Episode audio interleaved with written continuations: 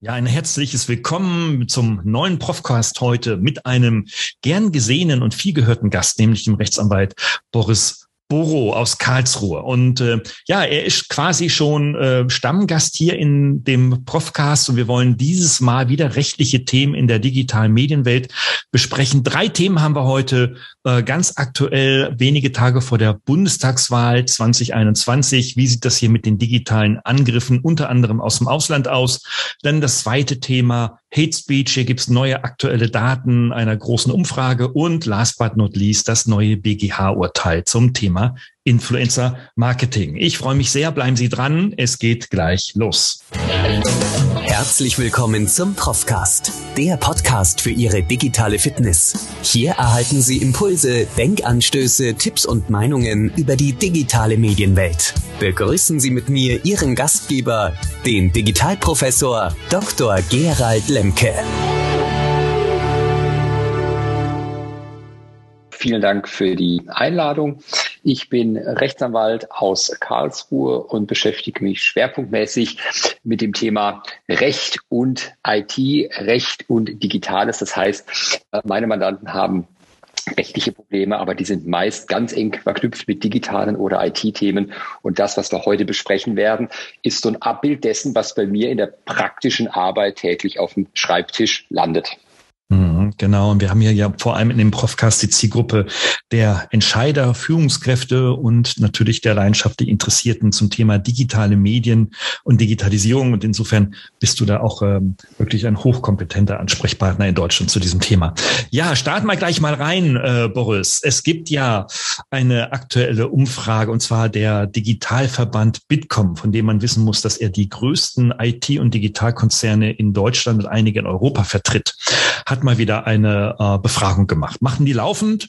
Die haben insgesamt 1003 Achtung, 1003 Personen in Deutschland ab 18 Jahre befragt und ähm, das in einer telefonischen Befragung. Und diese Studie hat ergeben, dass zwei Drittel der Deutschen ganz aktuell befürchtet, dass die Bundestagswahl digital manipuliert werden könnte. Im Einzelnen, äh, ich greife nur die Highlights der Antworten heraus, befürchten die meisten, ähm, dass der Wahlkampf insbesondere durch Fake News-Kampagnen, besonders in den sozialen Netzwerken beeinflusst wird. Es gibt eine latente äh, Angst bei den meisten, dass Hackerangriffe auf Parteien oder Politiker stattfinden, um vertrauliche Informationen zu veröffentlichen und so weiter. Und ähm, es gibt auch immer noch, das ist, glaube ich, auch ein Dauerbrenner, ähm, die Aussagen, dass das Wahlergebnis bei der Auszählung manipuliert werden könnte. Hm. Okay, dazu müsste man jetzt den Bundeswahlleiter vielleicht interviewen. Das ist sein Job, nicht unser Job, aber ähm, was mich dann auch noch ähm, äh, besonders beeindruckt hat in den Ergebnissen, dass immerhin vier von zehn Bürgern davon ausgehen, dass hinter diesen digitalen Angriffen auf die Wahlen auch ausländische Staaten stecken können. Ähm, zuvor das China, dann Russland äh, und natürlich USA als sowieso der Strippenzieher ähm, der Welt und aber auch Nordkorea und viele andere Staaten in Osteuropa. Also hier scheint es ja offenbar eine latente ähm, Angst zu geben, Boris. Hm, jetzt bist du nicht der Bundeswahlleiter, äh, aber was ist denn deine juristische Einschätzung dazu? Wie realistisch sind denn solche Zugriffe auf den Wahlprozess und vor allem auf die Wahlergebnisse? Ich denke, da muss man sicherlich unterscheiden. Das eine wird sein, wie sicher ist unsere Wahl, soll bedeuten, ist es wirklich möglich, dass die Stimmauszählung manipuliert wird? Und ja, meiner Meinung nach ist es eine Bundestagswahl, und das merken wir auch an der Wahlbeteiligung, das merken wir an der Medienaufmerksamkeit. Das ist alle vier Jahre doch die Wahl, die äh, wirklich die meisten auch berührt, wo man sagt, okay, da wähle ich jetzt auch. Und ich denke, da ist es ganz wichtig, dass da alles getan wird, dass da eine Manipulation ausgeschlossen ist. Und da wir ja auf Deutsch gesagt immer noch analog wählen und noch nicht digital und wir da wirklich gute Mechanismen haben, bin ich da der Überzeugung, dass der Prozess der Wahl wirklich sicher ist und wir nicht so Szenen erleben. Äh, gestern im Fernsehen war es Duma-Wahl Russland, wo auf Video Personen acht, neun, zehn Stimmzettel auf einmal einschmeißen, ohne groß das auch zu verheimlichen. Das sind Elemente, die würden hier in Deutschland sofort gemeldet werden. Da würde man schauen, das sind, gibt es zu viele Mechanismen. Also da aber das möchte ich betonen, dass nur bei der analogen Wahl. Bei der digitalen Wahl müsste man vielleicht nochmal noch mal genauer hinschauen. Die analoge Wahl halte ich hier in Deutschland für sehr sicher. Ich glaube also nicht, dass auf der Ebene in irgendeiner Form eine, eine Veränderung jetzt auch absichtlich herbeigeführt werden kann. Aber meines Erachtens ist schon eine spannende Frage, wird vielleicht die Wahlentscheidung beeinflusst. Und das ist ja von dem ersten Thema komplett zu trennen. Und da muss man ehrlicherweise sagen, äh, es gibt äh, auch genug Studien, die das belegen. Heutzutage sind eben nicht nur die klassischen Medien ähm, ein Informations ähm, Bringer, sondern eben auch viele Personen gucken bei Facebook, gucken bei Instagram, äh, gucken vielleicht YouTube-Videos, TikTok-Videos etc. und informieren sich dort. Und da sehe ich schon eine Gefahr, denn am Ende des Tages zeigt mir Facebook nicht alles an, was in meiner Timeline passiert, sondern da wird ja auch selektiert. Und normalerweise wird so selektiert nach dem, was ich auch in welche Richtung meine Interessen gehen. Und da sehe ich schon eine Gefahr, wenn ich schon in so einer kleinen Filterblase bin, dass dann gezielt von außen nochmal Informationen an mich herangetragen werden, die eben genau dieses Bild noch weiter transportieren und es dann eine ausgewogene Information fehlt. Und wenn das natürlich mit entsprechenden Mitteln gesteuert wird, dann sehe ich da schon eine Gefahr, dass eine gewisse Verzerrung stattfindet bei dieser Wahl. Mhm. Das betrifft natürlich gut die alten Hasen, die schon seit 40 Jahren ihre Partei wählen. Äh, also die Älteren in unserer Gesellschaft haben dieses Problem wahrscheinlich eher weniger, ne? weil das sind äh, Stammwähler sowieso nicht. Ähm, aber wir haben ja auch, und gestern ähm, gab es ja auch wieder die neuen Wahlzahlen ähm, für nächsten Sonntag, auch 40 Prozent, die noch nicht so genau wissen und noch gar nicht wissen, wo sie ihr Kreuze machen werden. Also wir reden hier schon nicht über eine Minderheit, sondern schon über eine große Masse. Und hm, ich denke, gerade auch bei den jungen Menschen würde das, dürfte das ein, eine Herausforderung für wieder auch ein Problem sein, die sich vor allem ähm, vermehrt über die sozialen Netzwerke ähm, informieren. Ich habe mal ganz genau geschaut, wir haben jetzt insgesamt 2,5 Millionen Erstwähler. Ähm, das heißt also, das sind die, die volljährig jetzt wahlberechtigt sind. Ähm, und das sind natürlich dann die Jüngeren und die bewegen sich ganz klar natürlich in den sozialen Netzwerken. Hm, was kann man, und das ist ja auch so, dass so ein roter Faden durch unsere Sendung heute, was kann man denn oder was können diese jungen Menschen denn eigentlich dagegen tun, äh, desinformiert äh, zu werden? Äh, oder wie können wir uns grundsätzlich gegen Desinformation denn wehren? Ähm, ist so die lautende Frage. Ähm, meine, mein Hinweis dazu, wir reden seit vielen, vielen Jahren um über Medienkompetenz und äh, ich über digitale Fitness und so weiter. Das gehört da auch alles mit hinein. Aber was kann man äh, beispielsweise so aus einer juristischen Perspektive tun, um sich zu wehren, wenn ich desinformiert werde? Kann ich also die Bildzeitung anzeigen, wenn ich meine, dass die Headline nicht passt?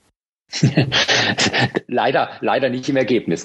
Ähm, das, das Problem ist in der Tat, aber da komme ich auch wieder auf das, was du eigentlich gerade gesagt hast. Es ist, wir müssen eine Kompetenz erwerben.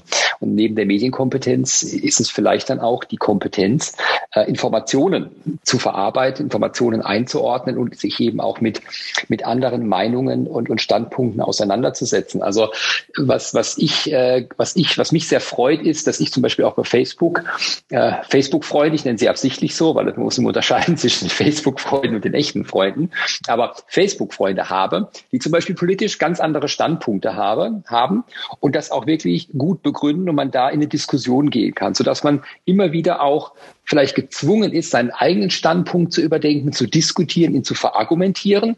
Und wenn mir ein Gegenüber dann Argumente bringt und sagt, Achtung, in den und den Themen, da liegst du meiner Meinung nach aber falsch. Dann kann ich dahergehen und sagen, das schaue ich mir mal genauer an. Da versuche ich mir dann noch mal ein eigenes Bild äh, zu machen davon, noch mal Fakten zu recherchieren. Aber sind wir ganz ehrlich, ähm, es ist auch sehr, sehr schwierig und aufwendig, wenn man bei diesen ganzen Vielfalt an Themen entsprechend auch mal nachschauen möchte, okay, äh, kann das denn stimmen, was mir hier ein Politiker verspricht? Kann das überhaupt so funktionieren? Weil der platte Wahlslogan, der hört sich natürlich immer toll an wenn eine Partei jetzt versprechen würde, jeder kriegt 5000 Euro im Monat und muss nie wieder arbeiten, da muss ich halt auch überprüfen, ist das überhaupt finanzierbar? Wer soll das überhaupt bezahlen am Ende? Das heißt, wir brauchen einmal den Diskurs. Das heißt, ich empfehle immer, dass man hergeht und sich nicht nur von einer Quelle bedient oder sagt, ich lese die Bildzeitung, da habe ich alles, ich lese keine andere Zeitung, sondern es geht darum, dass man, dass man eben den, den großen Bogen spannt, mehrere Quellen zu Rate zieht und eben auch mit, mit Personen, die man kennt,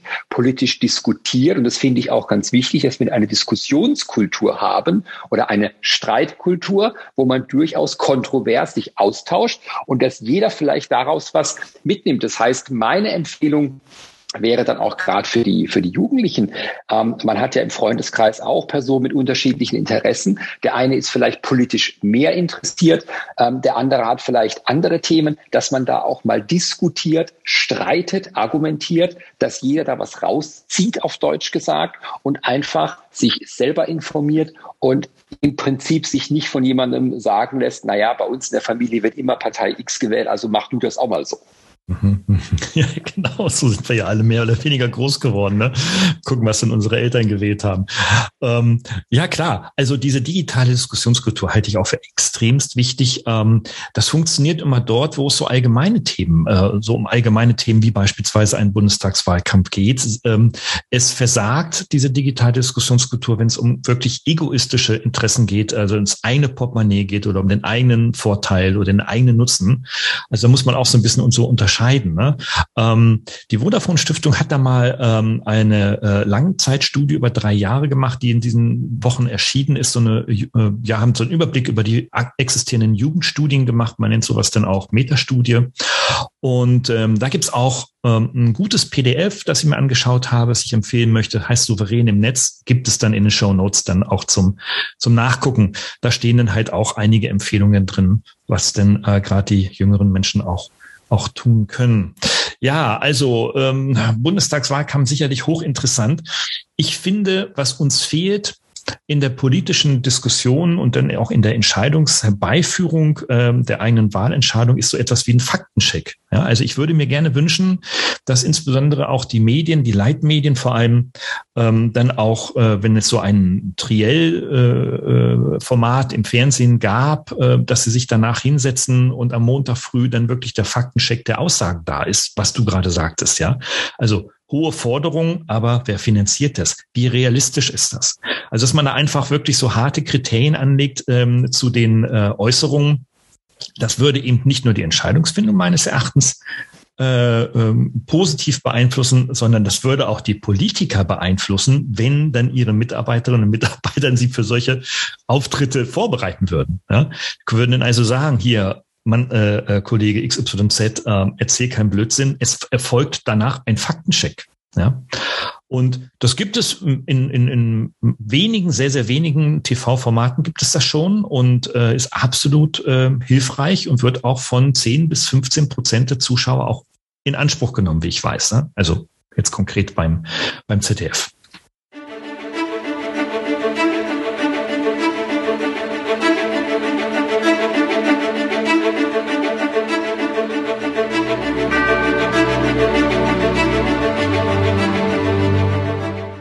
Vielleicht ist das ja so eine Idee, ähm, ja, um da ranzukommen. Da sind wir ja schon gleich beim zweiten Thema, Boris, nämlich bei diesem Thema ähm, Hate Speech, weil wir erleben ja auch, dass es dann mh, hm, nicht nur bei bei, bei potenziellen Wählern, sondern vor allem auch bei Politikern ja unter die Gürtellinie geht. Immer wieder gibt es Highlights in den, in den Medien, wenn darüber ähm, berichtet wird. Ich habe mal geguckt, ähm, ob es da überhaupt sowas wie eine Definition oder sowas gibt, weil da sollten wir uns vorab kurz ähm, kommunizieren, wo dann da eigentlich so der gemeinsame Nenner ist. Und tatsächlich gibt es die nicht. Jeder versteht da was anderes drunter. Ähm, und da kommst du gleich dann äh, messerscharf ins Boot, nämlich wo da so die Grenzen sind oder beziehungsweise wo man denn Aussagen untereinander abgrenzen kann so, eine, so einen gemeinsamen Nenner habe ich gefunden, dass es sich dabei so um abwertende Sprache handelt, um äh, individuelle Menschen oder Personengruppen zu diffamieren äh, oder zu, sogar zu, zu verurteilen, ja, juristische Begriff. Ähm, dazu gehören natürlich äh, beleidigende Kommentare unter Blogartikeln, das hatte ich auch schon alles, äh, Aufrufe zur Gewalt in den sozialen Medien, äh, hier und da sieht man das und vor allem aber auch abwertende Bemerkungen nicht nur öffentlich, sondern auch in den Privatnachrichten. Ne? Also da werden dann Worte als Waffe eingesetzt, um vermutlich, ja, ähm, Stimmung zu machen. Und interessanterweise ähm, äh, ist das so häufig in diesen Medien, dieses Thema Hate Speech, aber wir reden hier über eine Minderheit. Ja, es sind nur wenige Prozentpunkte der Internetnutzer, die tatsächlich so unterwegs sind. Aber es wird, da werden aus Mäusen riesige Elefanten gemacht und dann heißt es, das Internet verblödet, äh, unsere Kinder sind alle gefährdet. Ähm, und das zeigt auch eine Forsa-Umfrage aus äh, 20, Ende 2020, dass hier drei Viertel der Befragten tatsächlich schon ähm, mit solchen Hasskommentaren trotzdem, obwohl es nur wenige sind, im Internet Kontakt hatten. Also schon interessant. Und auch hier interessanterweise die Mehrheit über 94 Prozent der 14- bis 24-Jährigen. Also da ist unsere ja, Jugend, die Nachkommen, ähm, da schon ja gefährdet. Ne? Bayern hat jetzt vielleicht noch mal als Hinweis ähm, äh, gesagt, Anzeigen statt nur löschen heißt die Kampagne. ich musste, ich musste schmunzeln, das kann eigentlich nur aus Bayern kommen. Aber die haben ein Projekt Justiz und Medien konsequent gegen Hass aufgesetzt und sagen nun, okay, wenn du sowas siehst, sofort anzeigen. Ist nicht so einfach, wie ich aus meinen Unterstützungsaktivitäten im Innenministerium des Landes Hessen weiß. Wie ist denn deine Einschätzung dazu? Also gibt es denn tatsächlich so eine Grenze der Beleidigung und ja, und wo wird's denn rechtlich?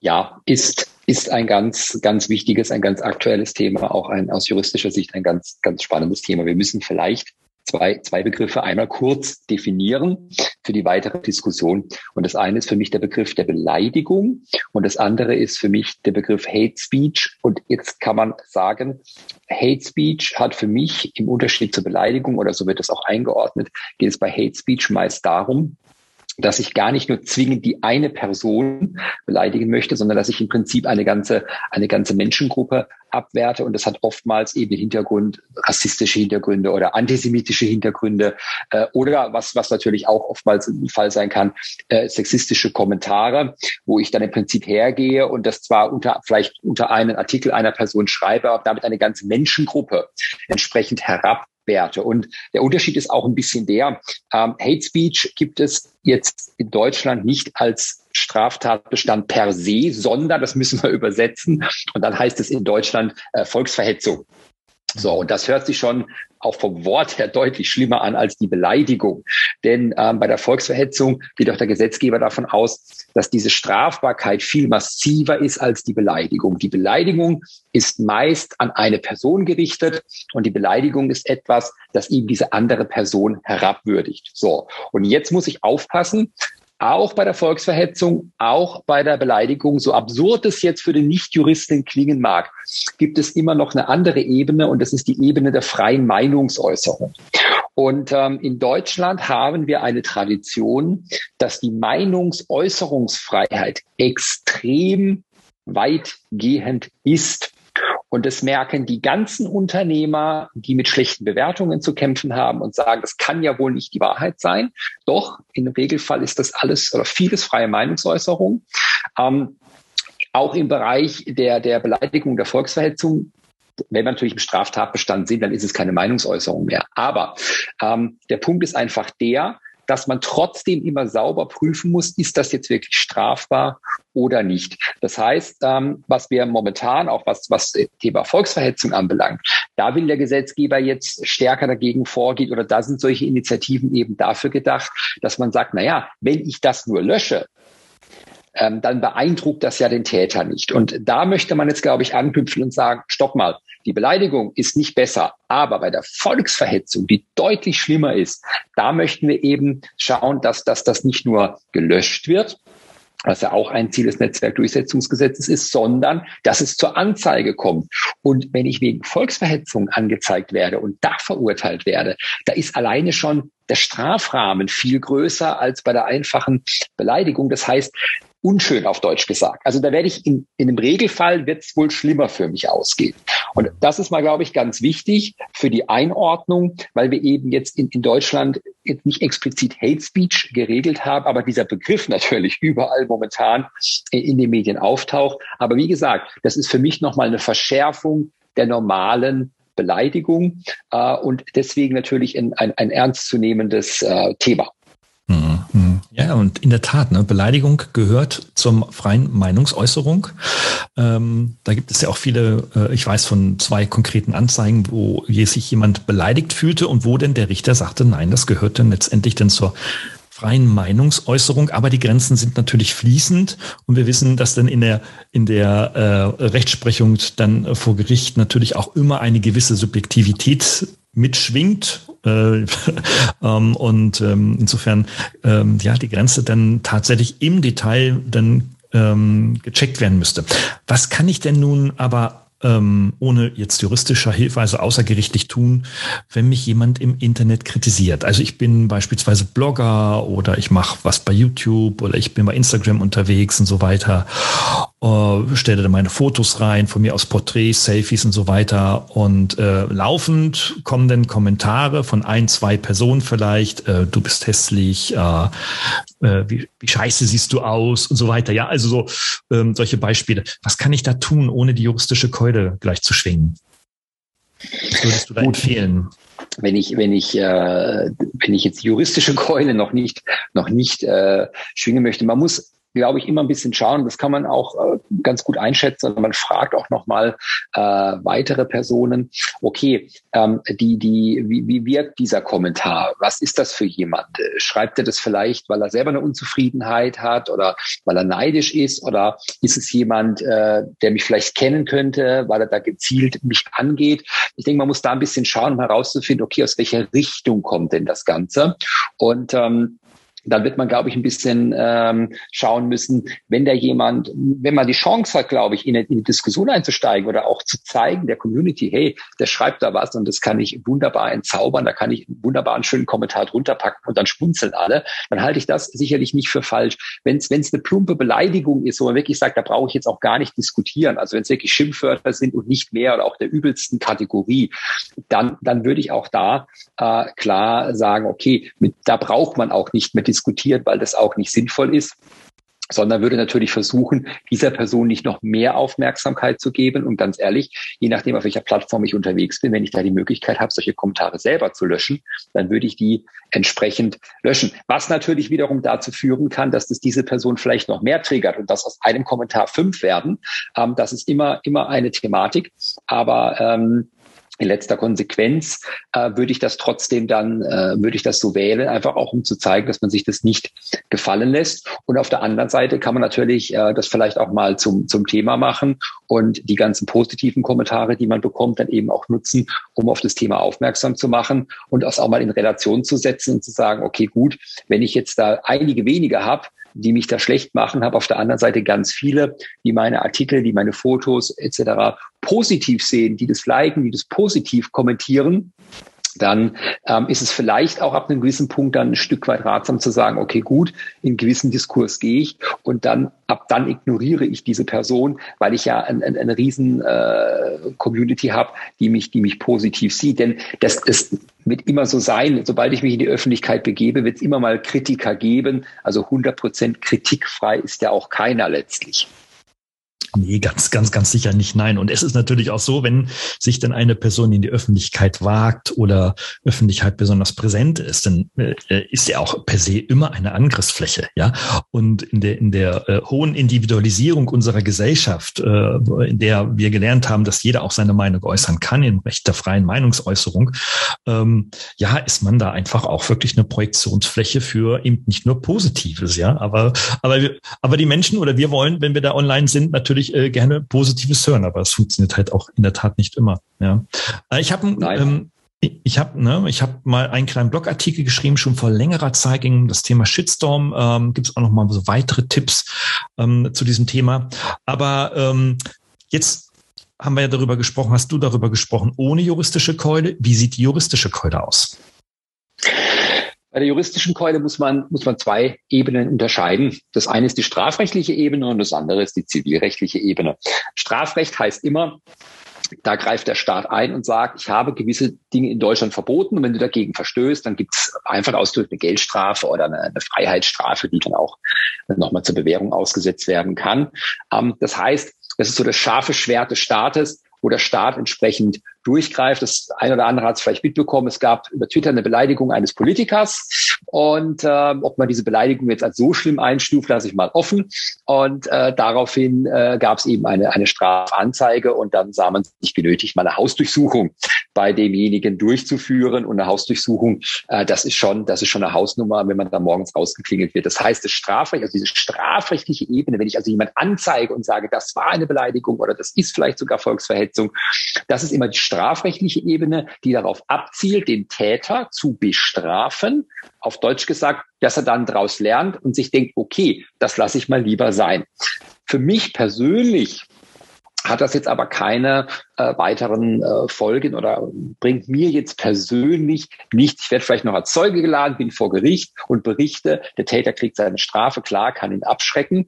Die andere Variante ist natürlich zu sagen, nein, mir geht es jetzt um meine Person und wenn mich jemand beleidigt oder wenn jemand unwahre Tatsachen über mich behauptet, dann kann ich hergehen und sagen, ich verlange von dir zivilrechtlich, das heißt, wir zwei miteinander gehen vielleicht vor Gericht und dann verlange ich von dir, dass du das löscht und auch für die Zukunft nicht nochmal wiederholen wirst. Und dann äh, kann ich im Prinzip einklagen, hör mal zu, du sagst das nicht mehr, aber wenn du es doch nochmal sagst, dann musst du eine einen Geldbetrag bezahlen und dann entweder, wenn das außergerichtlich noch läuft, entweder an mich oder später, wenn ich dich dazu verurteilen lasse, dann zahlst du es eben an den Staat. Aber im Prinzip, äh, es tut dir dann jedes Mal weh. Und du musst aufpassen, was du sagst. So, das sind so die zwei, das sind so die zwei großen Möglichkeiten, die ich habe, die ich natürlich auch kombinieren kann klar. Mhm. Ähm, auf der anderen Seite muss man natürlich auch immer wissen, die, die, die, die Strafanzeige äh, wird natürlich geprüft, ob das eben eine Beleidigung ist. Äh, es können Dinge eben auch durchaus mal eine Meinungsäußerung sein. Das heißt, es wird jetzt nicht der Maßstab angelegt, was ist für mich beleidigend, sondern wir legen den Maßstab an, wo wir in Deutschland sagen, okay, bis zu dem Grad ist es vielleicht noch eine Meinungsäußerung, aber ab dann nicht mehr. Es kommt auch auf Einzelfälle an. Es kann auch mal sein, wenn ich in einer, in einer hochemotionalen Diskussion bin und da gegenseitig schon so ein paar schlimmere Worte fallen, dass man auch mal sagt, nein, ähm, da, da wird jetzt nicht einer wegen Beleidigung verurteilt und der andere nicht. Also es ist immer eine individuelle Einzelfallgeschichte. Wenn es das Klassische ist, wo mich nur einer schlecht machen will und übelste Schimpfwörter benutzt, dann kann ich aber sowohl die Anzeige die ich sogar ohne Anwalt, das geht teilweise sogar schon online, die ich dann aufgeben kann. Ähm, wenn ich Unterlassung verlange, bin ich ehrlich, da wird schon einen Tacken komplizierter. So eine Abmahnung, die hat gewisse formale Voraussetzungen und die sollte man einhalten. Und da wird es dann als, als Laie schon, ich sag's mal auf Deutsch, etwas schwieriger. Und da ist dann wirklich der, der Gang zum Anwalt empfehlenswert, der natürlich auch nochmal juristisch prüft und auch nochmal vielleicht ein kritisches Auge drauf wirft und sagt, okay, was ist jetzt vielleicht die, die, die, die richtige Vorgehensweise? Mhm. Schönes Beispiel gibt es beim Land Hessen. Ich hatte es vorhin schon angedeutet. Ähm, die haben ein, tatsächlich so eine Online-Meldeseite live. Ähm, den Link gibt es in, in, den Show Notes. Könnt ihr euch gerne mal anschauen. Ähm, wie die das gelöst haben. Ähm, nun weiß ich, weil ich auch in dem Projekt ähm, äh, in einigen Teilen involviert war, dass es nicht immer so ganz einfach ist mit dieser Prüfung. Äh, äh, wo, also sprengt die Beleidigung tatsächlich äh, mögliche Grenzen.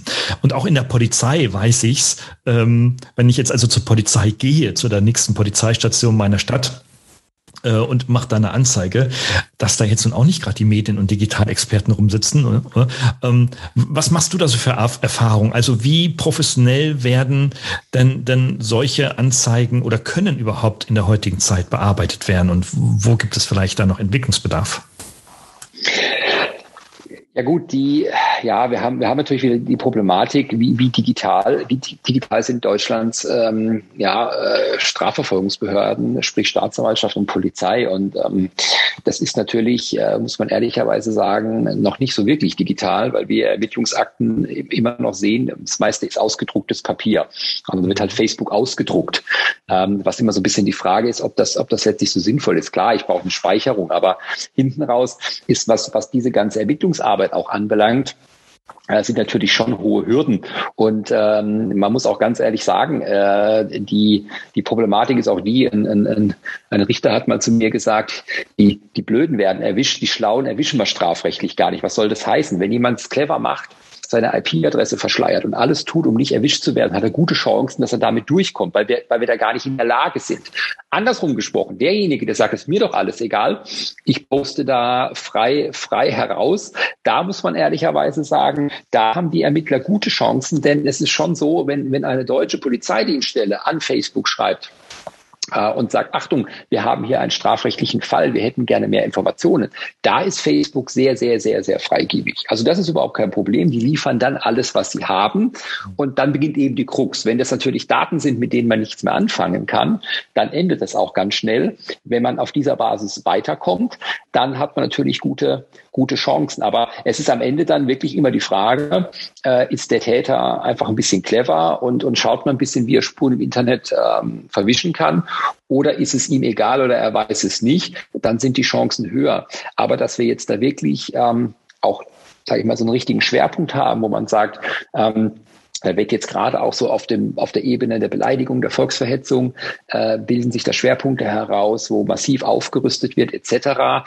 Ähm, das haben wir so noch nicht. Das haben wir erst wieder dann bei, bei, bei einer Strafbarkeit, wenn es in den, in den Bereich Pornografie, Kinderpornografie, wo es Schwerpunktermittler gibt, die da, die da schon besser ausgerüstet sind. Aber so die, im normalen, im normalen Bereich ähm, gibt es da jetzt keine gesteigerten äh, Kompetenzzentren, so dass es da wirklich mühsam sein kann, dagegen dann äh, juristisch äh, anzugehen. Mhm. Es aus dem einen Fall, und zwar hat sich da mal, haben sich da mal äh, in meinem äh, Hochschuljob Studierende in einer geschlossenen Facebook-Gruppe ähm, gehatet, wie das so neudeutsch in der, in der Zielgruppe heißt, ja. Ähm, das heißt also, man konnte sich dann auf bestimmte Entscheidungen nicht einigen und so weiter. Und dann ging es also auch wirklich äh, unter die Gürtellinie. Ähm, manches war und vieles war auch wirklich sehr grenzwertig.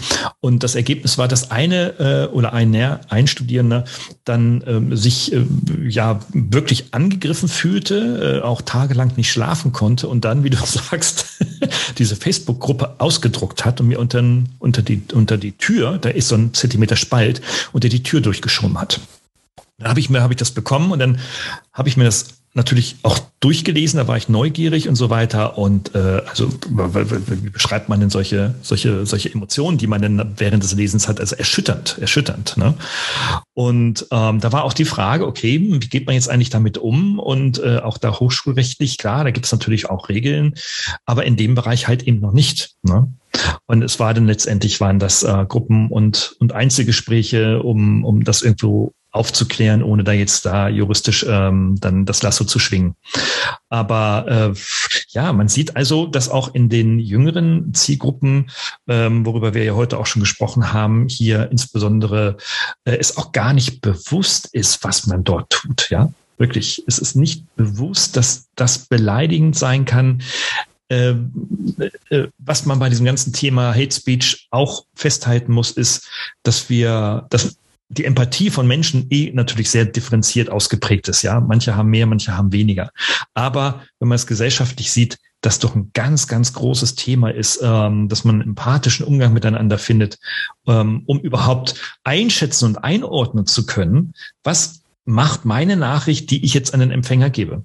Ja, weil vieles ist auch einfach unbewusst, ja. Also wenn ich gegen die, gegen eine Partei poltern will, weil ich die Partei hasse, im wahrsten Sinne des Wortes, okay, ist es gezielt. Aber vieles passiert einfach auch unbewusst, ja. Ja, da können wir, da können wir auch schon vielleicht ein schönes Beispiel noch. Da kann man meines Erachtens schon eine Stufe tiefer anknüpfen, um auch dann zu sehen, wie, wie schlimm das dann erst wird, wenn es wirklich um Beleidigungen oder Hate Speech geht. Es gibt eine, eine geschlossene Gruppe für, für Rechtsanwälte, wo auch wirklich geprüft wird, dass wirklich nur Rechtsanwälte da drin sind. Es soll ein Forum sein zum Meinungsaustausch, dass man sich gegenseitig unterstützt, auch mal kniffligen Fall posten kann und hat dann die geballte Power von über 1300 anderen Anwälten. Ähm, theoretisch, die einem helfen, wo man sich austauscht. Und wie gesagt, das sind, das ist mit kontrolliert, dass da wirklich nur Anwälte drin sind. Mhm. Und da merke ich auch bei manchen Diskussionen, das ist eben genau dieser Effekt, weil wir uns ja nicht real treffen, sondern in einem Forum, dass einer etwas schreibt und dass dann man eben merkt, der, die, die Leser nehmen das ganz unterschiedlich wahr. Und dann entspinnen sich daraus manchmal nicht nur Diskussionen, sondern auch Streitereien. Und jetzt sollte man ja meinen, dass Juristen per se in der Lage sind, das sofort wieder glatt zu ziehen. Nein, also auch da merkt man richtig, es tickt halt jeder anders. Und wenn ich mein Gegenüber überhaupt nicht kenne, ist es manchmal auch schwer, das wieder einzuschätzen. Und da ist manchmal ganz schön ordentlich ähm, äh, Action angesagt. Ähm, klar, das beruhigt sich auch wieder, logisch, aber wenn man sich das einfach mal nur nimmt, da geht es ja eigentlich nur um eine fachliche Diskussion, äh, dann braucht man, glaube ich, gar nicht äh, sich lange überlegen. Klar, wenn es um hochemotionale Themen geht, äh, dass das natürlich noch viel, viel schneller passieren kann und dass man einfach, äh, ja, das ist auch sehr mühsam, wirklich dann immer wieder zu sagen, okay, ich bleibe ganz objektiv, ich versuche den anderen zu verstehen, das einzuordnen, von meinen Argumenten zu überzeugen und dann geht das immer ganz schnell, ganz schnell durch die Decke. Also das ist doch dann immer der Punkt. Und ähm, das ist eben ein Phänomen, das erst aufkommen konnte durch die ganze äh, Internetkultur, dass ich mich eben jetzt theoretisch weltweit mit jedem austauschen kann und nicht mehr quasi in meinem, in meinem Wohnort bisschen begrenzt bin, weil ich sage, okay, gut, hier halte ich mich auf und, und hier kenne ich meine Leute und hier muss ich ihnen das vielleicht auch mal ins Gesicht sagen, was ich da so für eine Meinung habe. Hm, danke, Boris. Super, super, super Beispiel aus deinem Business. Echt klasse. Hätte, äh, wer denkt das ja? Ähm, aber äh, lass uns da zusammenfassen, ja, dass wir vieles äh, von der, aus der analogen Welt in die digitale Welt geben können. Ja, also das Bestellen äh, einer bestimmten Ware, wo man früher in den Laden gehen musste und dann Wochen bis Monate warten musste, die sind vorbei. Heute gibt's das digital. Also vieles lässt sich tatsächlich analog digitalisieren, aber eben nicht alles, ja. Und wenn es dann gerade so um, um kulturelle Werte geht, wie eine Streitkultur, eine Diskurskultur, ähm, das Akzeptieren, das, also auch empathische Akzeptieren von anderen Meinungen, das Auseinandersetzen auch mit anderer Meinung zur eigenen Meinungsbildung, ähm, sollten wir aufpassen, dass nicht komplett zu digitalisieren, ja, ähm, sondern dann das Digitale höchstens als, sag ich mal, temporäres Werkzeug zu nutzen, um sich zu informieren, um dann aber auch im offenen sozialen Plenum dann loszulegen. Ne? Also äh, das müssen wir, glaube ich, alle noch mehr lernen und unseren ähm, ja, Nachkommen einfach dann auch so weitergeben.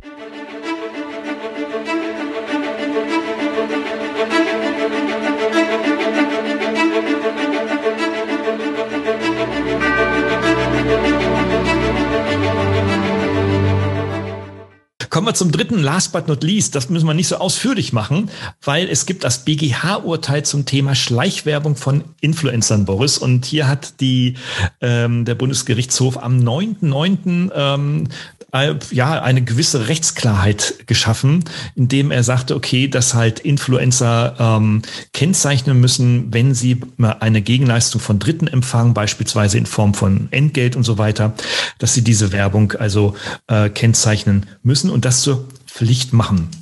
Ja, also letztendlich muss dann durch eine umfassende Würdigung des Einzelfalls aber auch festgestellt werden, äh, ob dann auch nicht einzelne Beiträge übertrieben sind. Das ist jetzt wieder so Juristendeutsch. Kannst du uns das mal übersetzen, was der BGH damit meint? Äh, sehr gerne, aber du hast es eigentlich gut zusammengefasst. Ähm, es kommt wie immer auf den Einzelfall an.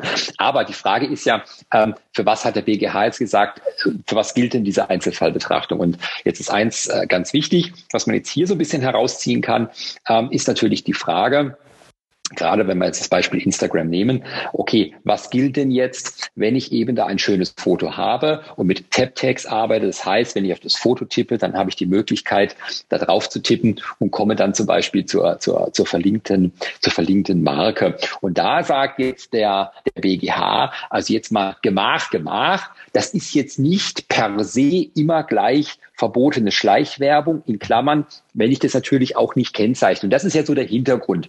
Ähm, die Frage ist ja immer, Schleichwerbung ist in Deutschland verboten. Wenn was werblich ist, muss ich es offenlegen. Wenn es nicht werblich ist, klar, dann brauche ich da brauche ich da auch nichts äh, dazu zu schreiben. Und genauso wie das Magazine äh, und, und Zeitschriften machen müssen, da ist dann klar, dass entweder muss die Werbeanzeige an sich schon erkennbar sein, ja, dass ich sehe, ja gut, hier macht jetzt eine Firma Werbung.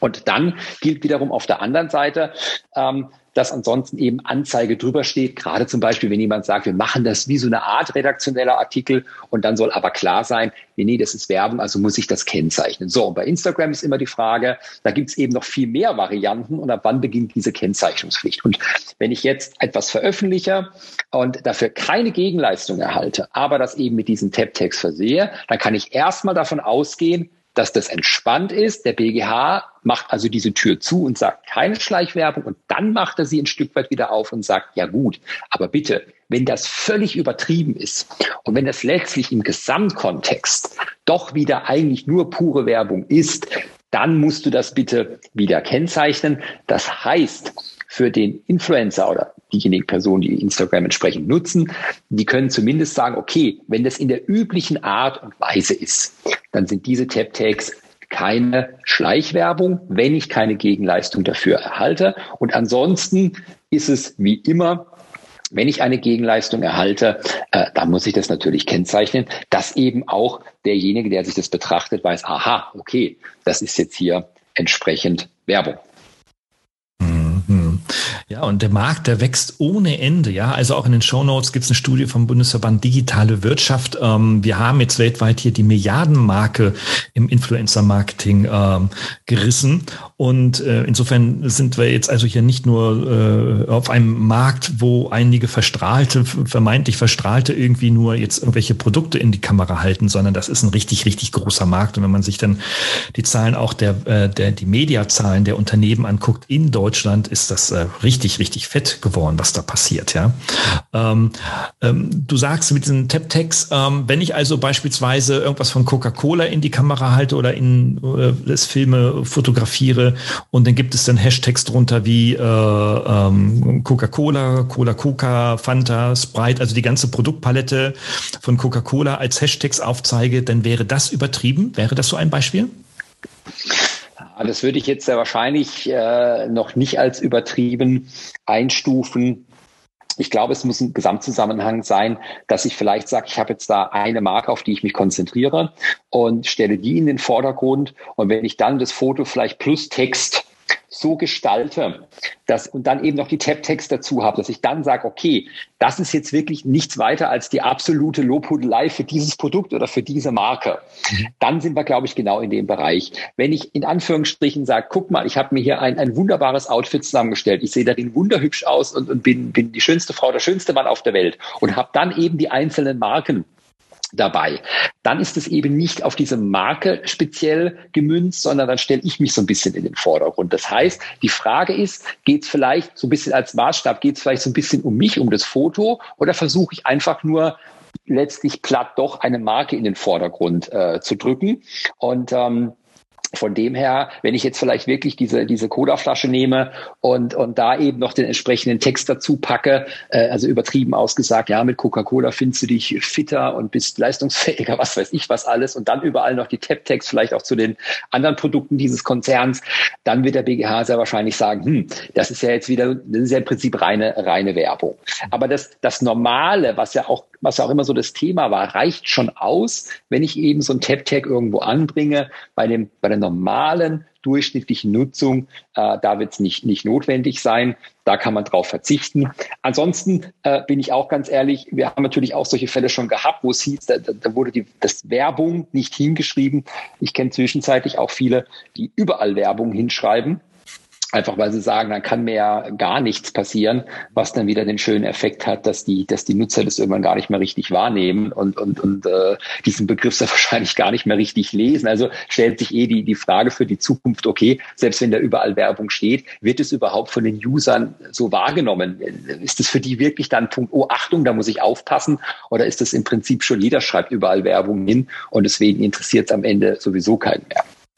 Wie ist denn das äh, letztes Beispiel beim Sponsoring? Also ähm, ich bin jetzt äh, möchte gern Influencer oder Influencer tatsächlich oder irgendwie Businessmensch und ein Unternehmen stellt mir sein Produkt kostenfrei zur Verfügung. Also beispielsweise, äh, ich habe einen Sponsorpartner, nehmen wir VW, und VW liefert mir alle sechs, sieben Monate ein neues Fahrzeug, für das ich jetzt äh, nichts oder vielleicht sogar deutlich weniger bezahlen muss. muss und das poste ich. Ähm, kann ich das einfach so tun? Ist das rechtssicher? Müsste ich schon aufpassen, denn ähm, die, die Gegenleistung kann, kann ähm, die kann vielfältig sein. Die Gegenleistung kann Geld sein, die Gegenleistung kann, kann ein, ein, Rabatt sein, die Gegenleistung kann die kostenlose Nutzung eines, eines Produkts sein. Also die, die, ähm, die, ganz, die ganz einfache Variante ist immer, hier hast du ein Produkt von uns, das darfst du jetzt testen. Du bist völlig frei, darüber zu berichten, aber nach dem Test muss das Produkt wieder zurück. Punkt. Also dann, dann habe ich, und dann auch bitte jetzt nicht, ja, du darfst das Produkt mal für, für ein Jahr lang testen. Ähm, äh, wenn ich genau weiß, okay, gut, im Prinzip geht es um einen Tag und der Rest ist wieder dann, dann die Bezahlung. Ähm, also von dem her, das soll ja genau vermieden werden, dass, dass, äh, dass man eben gerade nicht äh, in die Gefahr gerät, äh, eine, eine Gegenleistung zu erhalten und dann, dann beeinflusst zu werden. Und, und das, das merkt man ja auch in der, in der klassischen Presse, in den klassischen Zeitschriften, die, die oftmals auch drunter schreiben, Achtung, dieser Hersteller hat uns zum Beispiel eingeladen, seine neuesten Produkte zu begutachten, hat den Flug in die USA bezahlt. Das wird schon offengelegt, dass man einfach sagt, Achtung, ähm, klar könnte man jetzt sagen, ist doch logisch, wenn der sagt, testet mal unsere Produkte. Aber klar, wenn der Flug dann vielleicht schon umsonst ist, könnte das schon, zu einer Verschiebung führen. Das heißt, ähm, Gerade Presse etc. nimmt es oftmals sehr ernst und legt recht schnell offen, auch Beteiligungen, wo man sagt, Achtung, wir berichten jetzt über eine Firma, an, an, ne, an der wir mitbeteiligt sind, über, über vielleicht eine Firmenstruktur. Ähm, das finden wir jetzt da im Bereich, im Bereich Internet jetzt noch nicht, aber es gelten ja die gleichen Maßstäbe. Und deswegen muss ich da aufpassen und immer kritisch hinterfragen, okay, ähm, auf welchem Level bin ich da tätig? Und in ganz, ganz vielen Fällen geht es ja genau darum, dass ich ein Produkt bewerbe und mir gesagt wird, hör zu, äh, du bewirbst das Produkt, du kriegst noch einen Rabattcode und dann guck mal, was bei rumkommt und dann kriegst du natürlich deine Prozente. Und das ist ganz klar, das, das, muss, man, das muss man offenlegen. Mhm, mh, mh. Also wie der Mann immer sagen würde, Ufbasse. genau. Ufbasse. Ähm, okay, informieren kann man sich äh, natürlich in den, äh, bei den jeweiligen Behörden, äh, bei der IHK natürlich auch, bei der regionalen IHK und natürlich auch bei dir, ne, wenn da irgendwelche Fragen sind. Deswegen auch, kommen wir langsam zum Schluss. Hm, wir sind schon lange dabei jetzt in dieser Folge hier. Ähm, wenn also ihr als Zuhörerin oder Zuhörer ähm, konkrete Fragen haben, Themen, die wir in dem Dialog äh, ähm, mit Boris und Gerald hier besprechen äh, können und sollten, einfach eine Information an geraldlemke.gmail.com oder ähm, an die E-Mail-Adresse dann der Kanzlei Boro ähm, gerichtet und dann nehmen wir das, greifen wir das Thema auf und ansonsten verweise ich natürlich auch auf die Homepage der Kanzlei von dir, Boris, wenn jemand da ganz akut äh, professionelle Hilfe braucht. Ja? Okay, Boris, ich danke dir erstmal recht herzlich hier. Montag äh, 8.30 Uhr sind wir gestartet, eine äh, unwirkliche Zeit für so eine, für so eine, für so eine Aufnahme. Ähm, danke für deine äh, kompetenten Inputs und Einordnungen und Einschätzungen. Ich denke, wir werden das äh, sehr bald wiederholen. Und äh, jetzt erstmal eine schöne Woche dir. Sehr gerne, vielen Dank. Hat Ihnen dieser Podcast gefallen? Dann freue ich mich über eine Bewertung oder eine Weiterleitung in Ihrem Netzwerk. Oder abonnieren Sie diesen Podcast zum Beispiel bei iTunes oder registrieren Sie sich für meinen kostenfreien Newsletter.